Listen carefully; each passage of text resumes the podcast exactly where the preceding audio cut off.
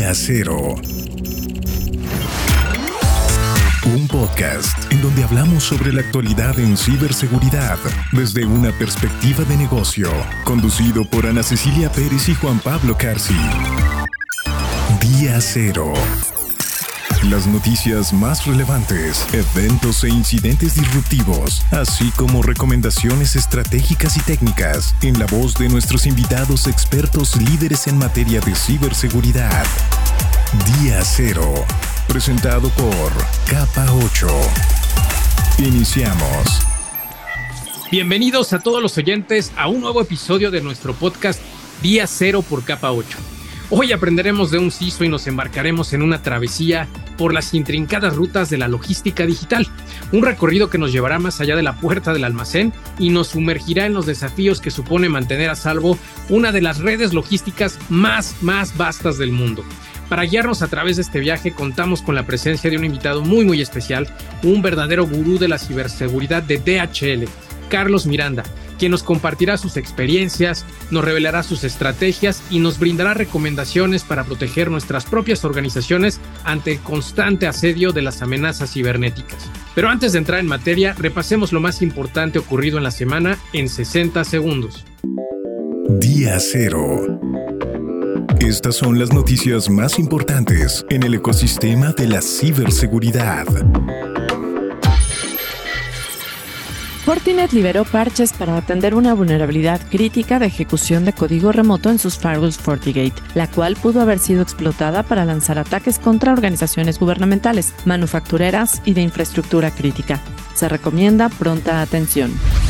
Microsoft declaró que el reciente problema de conectividad que afectó a su plataforma Azure fue causado por un incremento anormal de solicitudes HTTP, poco después de que un grupo de cibercriminales afirmara lanzar un ataque de denegación de servicio distribuido, DDoS. La compañía de software publicará una investigación completa en las próximas dos semanas. El FBI alertó sobre actores malintencionados que están creando deepfakes destacando la calidad, la personalización y la accesibilidad de la creación de contenido habilitado por inteligencia artificial. Entre las víctimas se incluyen menores cuyas fotos o videos han sido alterados con contenido explícito y difundidos en redes sociales o sitios web para adultos, con el propósito de acosarlos y extorsionarlos. Se recomienda tomar medidas preventivas ser cautelosos al compartir imágenes y videos en línea, sobre todo de menores, y denunciar cualquier incidente de este tipo a las autoridades para apoyar a combatir este delito digital. El dato en día cero. El dato según el informe CISO 2023, América Latina experimenta 1.600 ciberataques por segundo, lo que resulta en daños equivalentes al 1% del PIB en ciertos países de la región. Los ciberataques en la región podrían ascender hasta el 6% del Producto Interno Bruto de Latinoamérica. Expertos que día a día diseñan y ejecutan estrategias en el mundo de la seguridad informática dan su voz en Día Cero. Nuestro invitado. Bueno, pues hablemos de ciberseguridad y para ello, qué mejor que aprender de un CISO, aprendiendo de un CISO. Hola Ana, ¿cómo estás? Hola Juan Pablo, ¿cómo estás? Qué gusto saludarte, qué gusto saludar a nuestra audiencia en un nuevo episodio de Día Cero. Y como bien lo dijiste, creo que mucho del valor del podcast está eh, sobre todo fundamentado en la experiencia que nos comparten todos nuestros invitados con largas trayectorias con ejemplos, con anécdotas de las cuales pues, siempre, siempre queda algún aprendizaje para todos aquellos que están escuchándonos. Este, ojalá luego nos compartan sus opiniones, pero hoy además pues es, es un CISO de una organización relevante y muy identificada a nivel internacional. Totalmente, Ana. E, eso está increíble. El, hoy tenemos, el día de hoy tenemos un invitado de lujo eh, y en efecto, con, con una, colaborando en una de las eh, empresas de logística internacionales más relevantes a, nivel mundial, por supuesto. Y si me permites, eh, voy pasando un poquito y comentando a los oyentes de quién se trata. Pues bueno, hoy tenemos el gusto de tener con nosotros a Carlos Miranda. Carlos es un especialista, por supuesto, en ciberseguridad. Él es profesional en gobierno, en riesgo, en cumplimiento y en control interno de seguridad de la información y ciberseguridad, como anticipaba. Él eh, está buscando siempre orientarse a negociaciones, ganar, ganar. Es un pensador lateral nato, gestor de la ambigüedad, aprendiz eterno. Esto me encanta porque además somos testigos de ello. Eh, entre otras cosas, hay que compartir que forma parte también de un grupo en común que tenemos eh, ambos servidores por aquí, que es justamente en el capítulo de ISS Cuadrada Ciudad de México, y eso nos encanta. Y además, pues es un adoptador de tecnología, ¿no? Esto, imagínense ustedes, un perfil así de, interesante y tenerlo aquí en el programa, pues estamos más que congratulados. Eh, Carlos, fíjate, Ana, que Carlos nada más y nada menos es CISO dentro de la división de supply chain en, para la región de Latinoamérica. Entonces estamos hablando de un, de un personaje de, realmente con un gran expertise que, que se enfrenta a retos y a desafíos muy interesantes relacionados con la cadena de suministro y que hoy nos hará el favor de compartir al respecto. No, pero además, por supuesto, DHL, una organización tan relevante, tan conocida por todos, pero con una trayectoria previa en instituciones financieras, principalmente en aseguradoras. Eh, eh, yo estoy segura que con la conversación que vamos a iniciar, y a mí me gustaría que ya la iniciamos, que, porque yo creo que hay mucha tela por donde cortar y lo que menos queremos es quitarle tiempo a Carlos. Carlos, bienvenido a Día Cero. Qué gusto saludarte. ¿Cómo estás? Hola, buenas tardes. Muchas gracias por la invitación. Eh, me encuentro muy bien, muy contento de poder colaborar en esta ocasión con ustedes y bueno, con la mejor actitud de, compartir las experiencias que, que, bueno, que vayan surgiendo a lo largo de esta charla. Platícanos para arrancar y para todos aquellos que nos conozcan, pues sí somos eh, profesionistas o especialistas en ciberseguridad, pero bueno, antes que entrar de lleno en eso, platícanos quién es Carlos Miranda, qué te gusta hacer más allá de la ciberseguridad. Bien, pues eh, considero que soy una persona exactamente igual al resto, ¿no? Es decir, tengo necesidades como comer, dormir, divertirme. En el día a día, eh, desde luego que ejerzo la, profesión, pero más allá de, todo laboral, pues bueno, me gusta mucho la música, soy un apasionado de, de cantar, de, tocar la guitarra. Que lo haga bien ya es otra cosa, ¿no? Pero a mí me gusta cantar, tocar la guitarra, soy un universitario. Y bueno, también disfruto pasar tiempo con mi familia y desde luego también pues eh, ver alguna que otra serie de pronto en alguna plataforma de streaming. Oye, maravilloso, Carlos. Te agradecemos muchísimo además que nos compartas estas aficiones. Lo hacemos habitualmente en el programa justamente para entender más sobre la persona y, además porque nos sirve un poco también como eje para poder eh, ir eh, dirigiendo las preguntas de mejor forma. Ya entrando en el, en el fondo y en el meollo, digamos, de esta entrevista, eh, platícanos un poco, si nos haces favor, de eh, si el sistema de ciberseguridad, digamos, eh, fuera un vehículo en la flota de DHL, vamos a, vamos a empezar a, jugar un poco ahí con un poco en donde laboras, ¿cuál sería y cómo lo utilizarías para navegar por el cambiante paisaje de todas estas ciberamenazas a los que suponemos habitualmente estás eh, enfrentándote? Sí, mira, es interesante la, pregunta. ahorita que la escuchaba, me gustaría hacer, digamos, un, breve paréntesis. en DHL, eh, para nosotros no hay imposibles al momento de entregar pues alguna mercancía o algún producto. Entonces en DHL utilizamos cualquier tipo de vehículo que se puedan imaginar, desde helicópteros, aviones, eh, buques, es más, hasta elefantes y camellos, ¿no? Incluso los burritos también se han utilizado para, eh, pues, para transportar todas las mercancías. Entonces, haciendo un poco la analogía con esto que comento, creo que eh, definitivamente no podría elegir solamente uno, no, no, podría elegir un solo vehículo, más bien depende mucho de, de, la amenaza a la que nos enfrentemos, ¿no? De pronto hay amenazas más complicadas o más sofisticadas que otras, y entonces habrá que ser, en esa misma proporción habrá que adaptarse, ¿no? Por fortuna DHL es una empresa ya que tiene bastantes años eh, eh, pues en el mercado, en la industria, y desde luego que pues bueno, las capacidades de ciberseguridad con las que cuenta pues le permiten también tener esta adaptabilidad en, función de la amenaza, ¿no? Entonces, eh, en conclusión, no podría decirte un, solo vehículo, más bien creo que depende mucho de, del actor de amenaza o de las amenazas a las que nos estemos enfrentando. Eh, y además de que en el ambiente de la ciberseguridad, híjole, las amenazas son tan cambiantes, tan distintas, los diferentes tipos de vectores de ataques. Y, pasando de tema, en términos logísticos, ¿cómo gestionas la entrega a tiempo de medidas de ciberseguridad ante un ciberataque emergente? Bien, bueno, es una pregunta también un poco, eh, vaya un poco complicada. En general, eh, nosotros contamos con un equipo de ciberdefensa. Este equipo de ciberdefensa está conformado por diversos especialistas en cómputo forense, en Red Team, en Blue Team.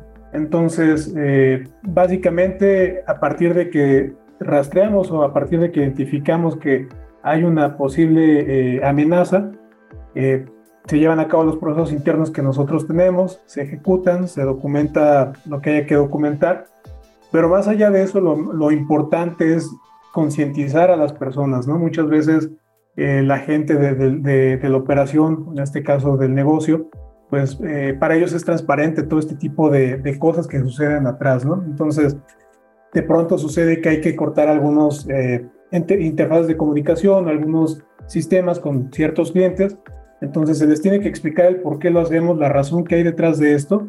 Y de esta forma es como, pues bueno, en el día a día voy logrando gestionar estos temas, ¿no?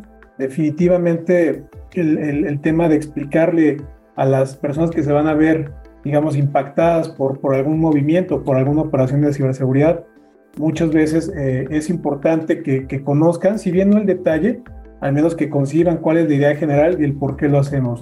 De, esta forma es como en el día a día lo venimos gestionando.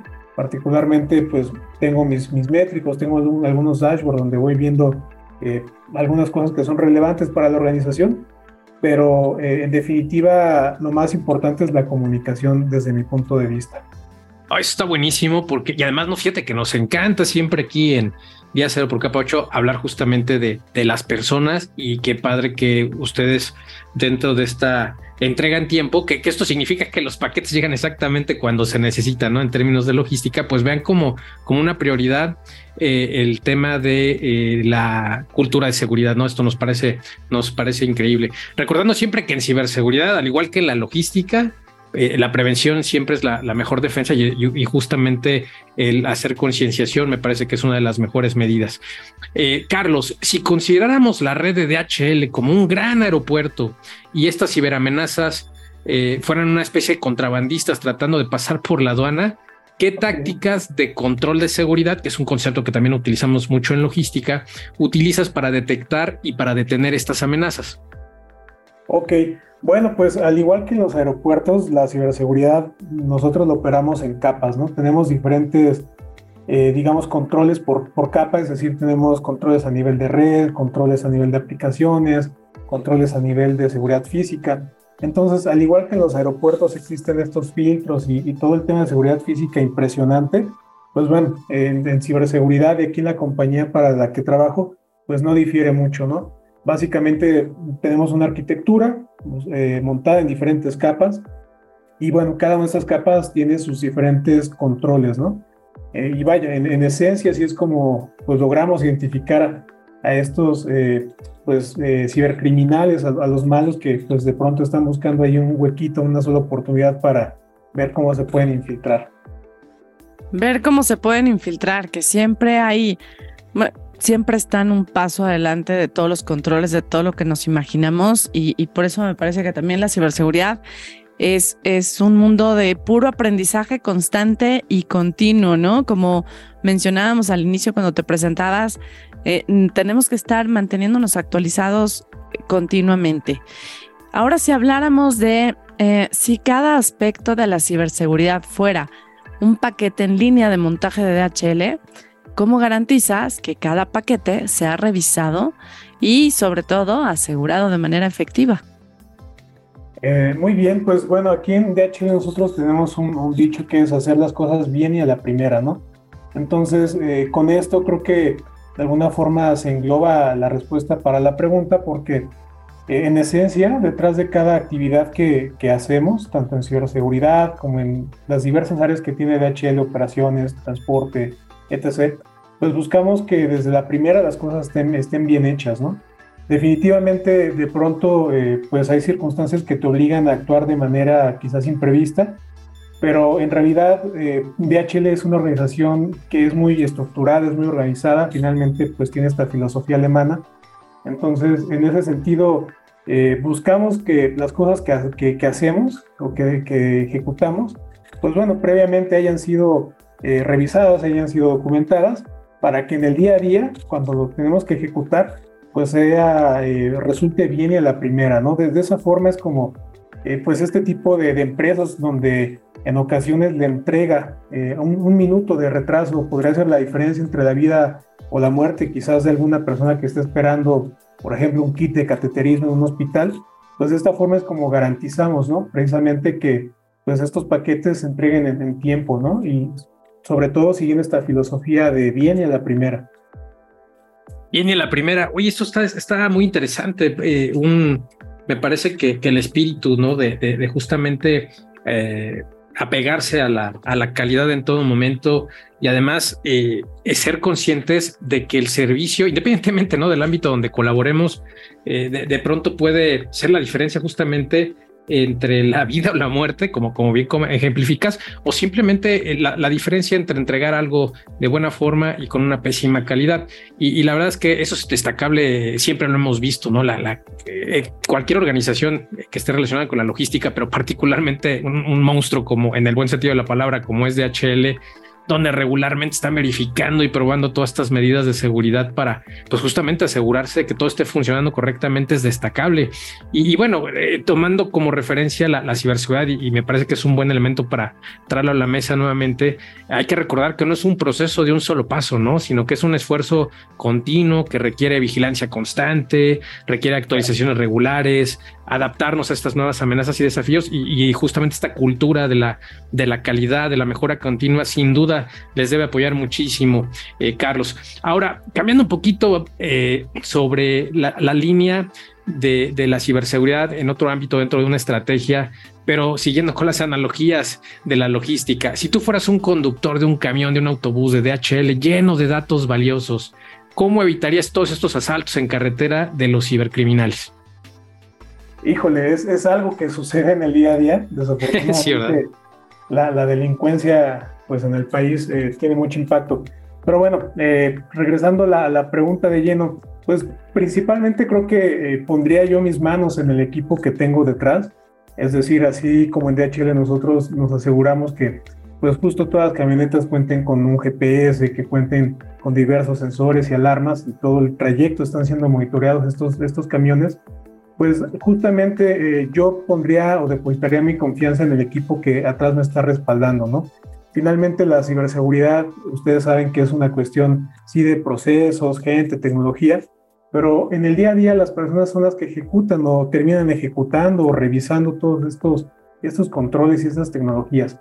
Entonces, eh, definitivamente pondría la confianza en el equipo que me respalda, sabiendo que en todo momento ese equipo eh, me va a saber orientar, me va a saber guiar, sabiendo que en todo momento este equipo nos cuenta con las capacidades necesarias para, eh, eh, para asegurar que, que, yo pueda llegar bien a mi destino, ¿no? Entonces, en definitiva, creo que la confianza en las personas, en lo que cada una de, las personas del equipo desempeña o ejecuta, es, es vital. Para mí sería importante, o para mí es importante eso, y por tanto, eh, pues bueno, yo, yo eh, confiaría totalmente en ellos, ¿no? Prácticamente me dedicaría nada más a, llegar al, al, punto de destino y bueno, eh, de esa forma es como yo protegería, digamos, los datos, ¿no? Asegurándome de, de, únicamente ejecutar la tarea que me toca, a sabiendas de que hay un equipo que me respalde en cada uno de los trayectos o kilómetros que vaya circulando. Yo creo que lo que acabas de mencionar es súper relevante y al final, si las personas están bien capacitadas, están motivadas, hemos hecho esa labor importante de concientización, de, pues son el aliado más importante, ¿no? En capa 8 hemos dicho que las personas pueden convertirse en la primera línea de defensa y cambiar el paradigma de ser el eslabón más débil. Y, y, eso que mencionas de la confianza con el personal, con la gente, pues me parece de verdad valiosísimo.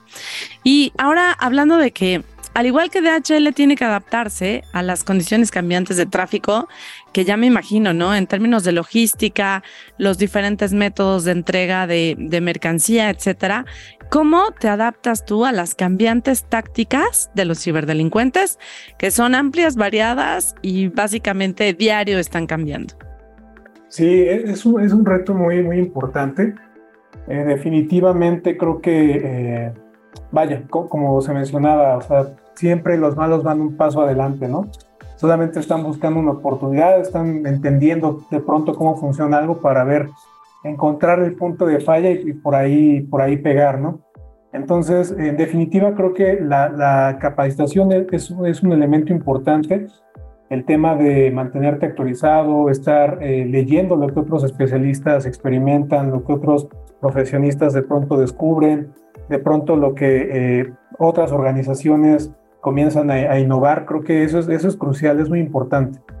Entonces, eh, yo diría que, básicamente es importante eh, pues estar actualizado lo mejor posible y también pues conseguir los recursos para que el equipo que, está soportando estas capacidades de ciberseguridad desde luego también se encuentren capacitados, ¿no? No solamente eh, las, partes directivas o las partes gerenciales, sino también incluso los, la, la, capa operativa es, es muy importante que se mantengan actualizados ya que en función de eso eh, pues se va a poder responder mejor o se van a poder identificar mejor las, las amenazas. Sí, sí, sí, totalmente, ¿no? Al igual que, que un conductor de DHL tiene que estar siempre atento, adaptándose a las cambiantes condiciones del tráfico y además inmediatamente eh, con base en estas condiciones pues eh, buscar la mejor salida para, para llegar a, a, buen puerto en tiempo y forma pues ese es un, reto que supongo que tú como CISO en la región tienes día con día, ¿no? Y, me parece que destacable lo que comentas respecto a, colaboración y, y, a que en todas las capas se permee este, eh, pues esta perspectiva, ¿no? De, poder estar al tanto de todo ello y, de, y además de colaborar y compartir, ¿no? Información que me parece también eh, lo hemos eh, destacado de otros ISOs, a menudo están beneficiándose de toda esta información que comparten, pues en este caso, digamos, usando la analogía, pues por otros conductores, ¿no? Sobre las condiciones del tráfico.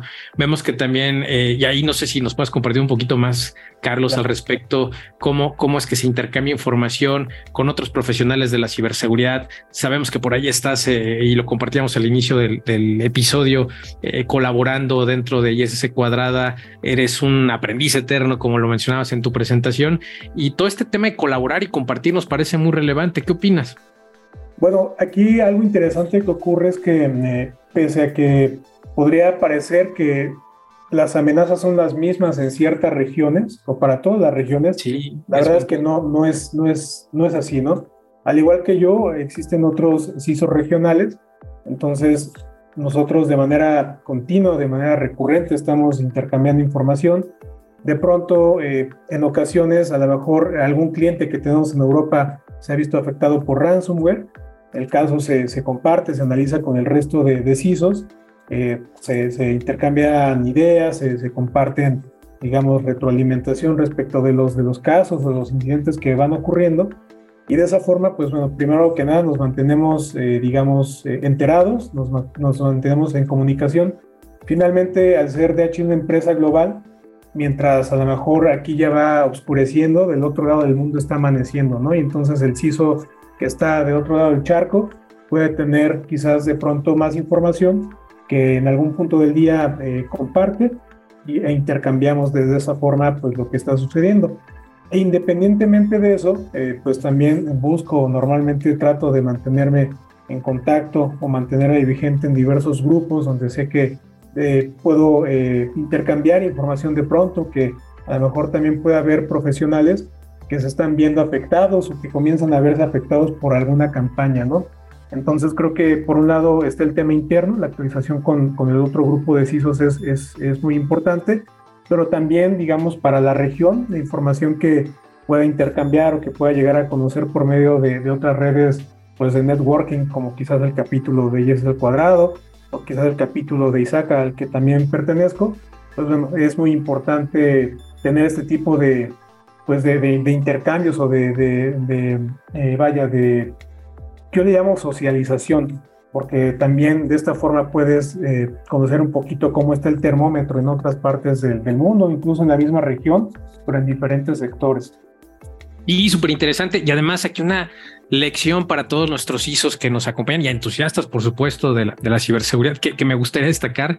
Eh, Ana, no sé qué opinas, pero, pero me parece que es muy interesante lo que comenta Carlos. Los riesgos, a pesar de estar eh, sumergidos, trabajando y colaborando en una misma organización, incluso en una misma organización, pueden ser diferentes a pesar de estar colaborando, o mejor dicho, debido a que justamente estamos colaborando en diferentes regiones, hay diferentes actores de amenaza y entonces, pues esto vuelve eh, todavía más complejo el reto, ¿no? Porque eh, hay actores de amenaza, por ejemplo, como bien comenta, eh, supongo, Carlos, en Europa, que claro. están atentando justamente pues por inter diversos intereses a, a, tu organización o a las divisiones que están ubicadas allá, pero no son los mismos riesgos que tenemos aquí en el país. Hace un momento nos platicaba sobre, sobre la situación de seguridad aquí en México, ¿no? Con las rutas, que supongo que es un riesgo que no debe ser percibido de la misma forma en otros países, ¿no?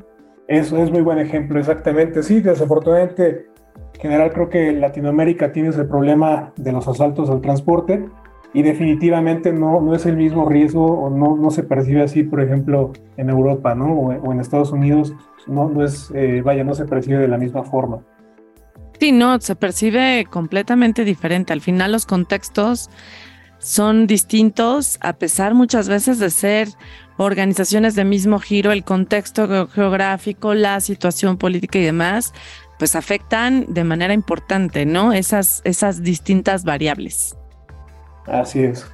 Coincidimos totalmente. Qué buena reflexión y gracias por compartirlo, Carlos. Oye, Carlos, regresando. A ver, supón, supón que las estrategias de ciberseguridad son como una flota de camiones de DHL. ¿Cuáles son esos modelos que siempre debes de tener en tu flota y por qué?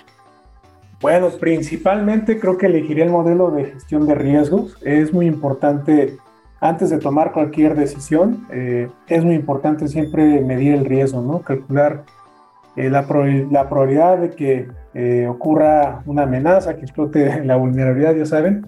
Entonces, definitivamente en, en, mi flotilla siempre incluiría el tema de gestión de riesgos. Por otro lado, también incluiría eh, pues la, flotilla, la flotilla o el modelo de, eh, pues de capacitación al personal. Justamente depende mucho del enfoque que se adapte, ¿no? Puede, puede verse al personal como el eslabón más débil o también como un control adicional de, de, seguridad de información o ciberseguridad. Entonces creo que el tema de, de, de concientización, el tema de sensibilizar, sensibilizar al personal es, es, un modelo que también incluiría en la flotilla. Y desde luego también incluiría la parte, digamos, de la visión de negocio, ¿no? Recordar que, bueno, sin, sin olvidar, mejor dicho, que finalmente la ciberseguridad pues es un habilitador de negocio, ¿no? Entonces, teniendo eso en cuenta, teniendo en cuenta que finalmente eh, todas las compañías tienen por objetivo, la gran mayoría tienen por objetivo hacer dinero, eh, pues hay que, no hay que perder de vista que la ciberseguridad debe ser un habilitador, ¿no? Desafortunadamente, eh, en ocasiones se suele ver como un stopper, ¿no? Que dicen, oye, es que no me dejas salir con mi nueva estrategia porque ya identificaste riesgos, ¿no? Pero yo creo que haciendo esta, esta, este balanceo entre lo que es la cultura, eh, el tema de gestión de riesgos y nunca olvidar que finalmente eh, pues eh, la ciberseguridad debe ser un habilitador. Creo que de esa forma en general se pueden llevar a buen puerto las estrategias, ¿no? Se pueden lleg llegar a buen puerto, lo que es tomar las decisiones basados en análisis eh, que atiendan tus procesos de negocio, tu contexto, tu cultura de seguridad. Me parece que, que bien lo acabas de comentar, eso es como lo fundamental, ¿no? Y pues al igual que DHL que tiene protocolos, me imagino, así como manejas paquetes pesados, eh, paquetes frágiles, etcétera, pues en este caso, ¿cómo manejas tú los datos más sensibles y valiosos para protegerlos de las amenazas cibernéticas? Bueno, creo que una ventaja que considero tiene DHL eh, en comparación con, por ejemplo, con la banca y las aseguradoras, es que en realidad nosotros no tenemos eh, prácticamente sistemas que transaccionen. Eso para, para mí es una, una ventaja, o lo veo como una ventaja porque, eh, vaya, no, no es el mismo nivel de riesgo que puede tener una tarjeta o que puede tener un PIN en comparación con el riesgo que puede tener quizás de pronto el nombre de un producto, ¿no? Sin embargo, eh, no dejan de haber, o desde luego hay datos personales, tan solo de los empleados como también de los clientes. Y en este caso, eh, pues bueno, nosotros justamente identificamos cuáles son los, cuáles son los datos eh, personales que tenemos en el alcance. En función de eso, identificamos qué controles debemos de aplicarles, pues justo para garantizar la seguridad y la confidencialidad, eh, bueno, todo lo que conlleva la, la, seguridad de estos datos, ¿no? Entonces, lo importante es, eh, primero que nada, identificarlos, saber qué datos manejamos, para qué los manejamos, y en función de eso, nosotros ya tenemos una madurez que nos permite eh, claramente identificar los controles que tenemos que aplicarles, ¿no? Pero insisto, siento que tengo una ventaja en ese sentido porque no es lo mismo pues, los datos que de pronto pueden tener las aseguradoras, como son biométricos, eh, información pues quizás más, más sensible eh, en comparación con, el tipo de datos que se maneja acá en, el sector de logística y transporte. No, bueno, y tú, tú has vivido esa experiencia, sabes la diferencia, ¿no? Así es, totalmente, sí, es, es, eh, es diría que otro mundo. Sin embargo, pues bueno, de todas formas hay que, hay que proteger los datos, finalmente son un activo para, pues para DHL. Sí, con, con regulaciones distintas, ¿no? A las instituciones financieras en donde laboraste antes y que sabes que el tipo de información, la transaccionalidad y todo lo que hay que cuidar alrededor de, este, pues es bien relevante. Totalmente, así es. Bien interesante, Carlos. Muchas gracias. Nos estamos acercando prácticamente ya al final de la, de la charla, pero no nos podíamos ir por supuesto, sin agradecerte. Y por otro lado, preguntarte qué sigue para ti, Carlos, en el ámbito personal, profesional y después para DHL. Gracias. Bueno, pues eh, en el ámbito personal, justamente eh, estoy comenzando mis estudios ahora para temas de ciberseguridad en la nube o cómputo en la nube. Estoy buscando ahí alguna certificación en esos temas. Desde luego, a nivel personal, pues tengo algunos planes familiares, algunos planes que, que espero se puedan concretar.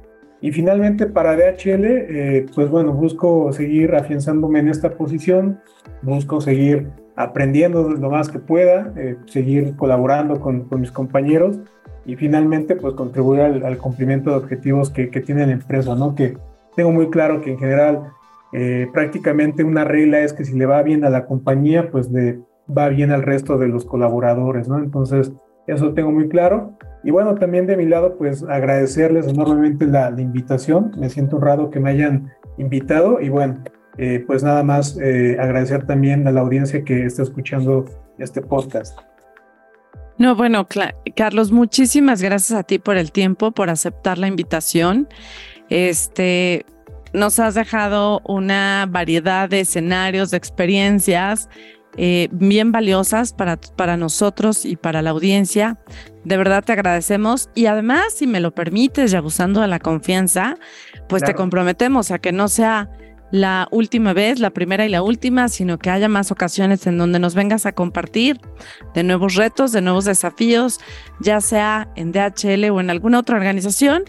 Y este, y que de verdad eh, te deseamos el mayor de los éxitos. Sabemos que tienes una trayectoria de verdad increíble. Muchísimas gracias por acompañarnos en este episodio.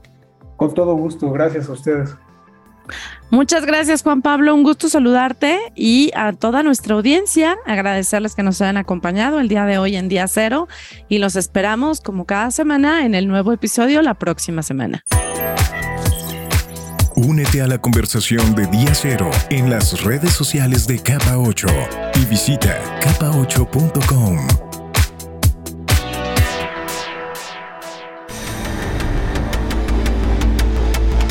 Capa 8 presentó Día Cero, la actualidad en ciberseguridad desde una perspectiva de negocio. Te esperamos en la siguiente emisión. Todos los derechos reservados.